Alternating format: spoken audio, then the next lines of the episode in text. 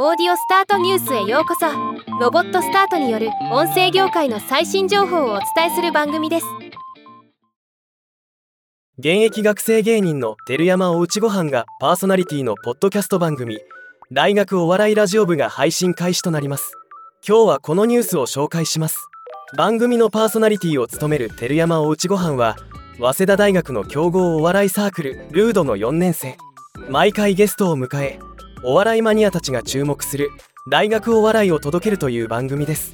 初回配信ではハイスクール漫才時代の振り返りや ABC ラジオの社員にネタ見せを行った結果などが予定されています。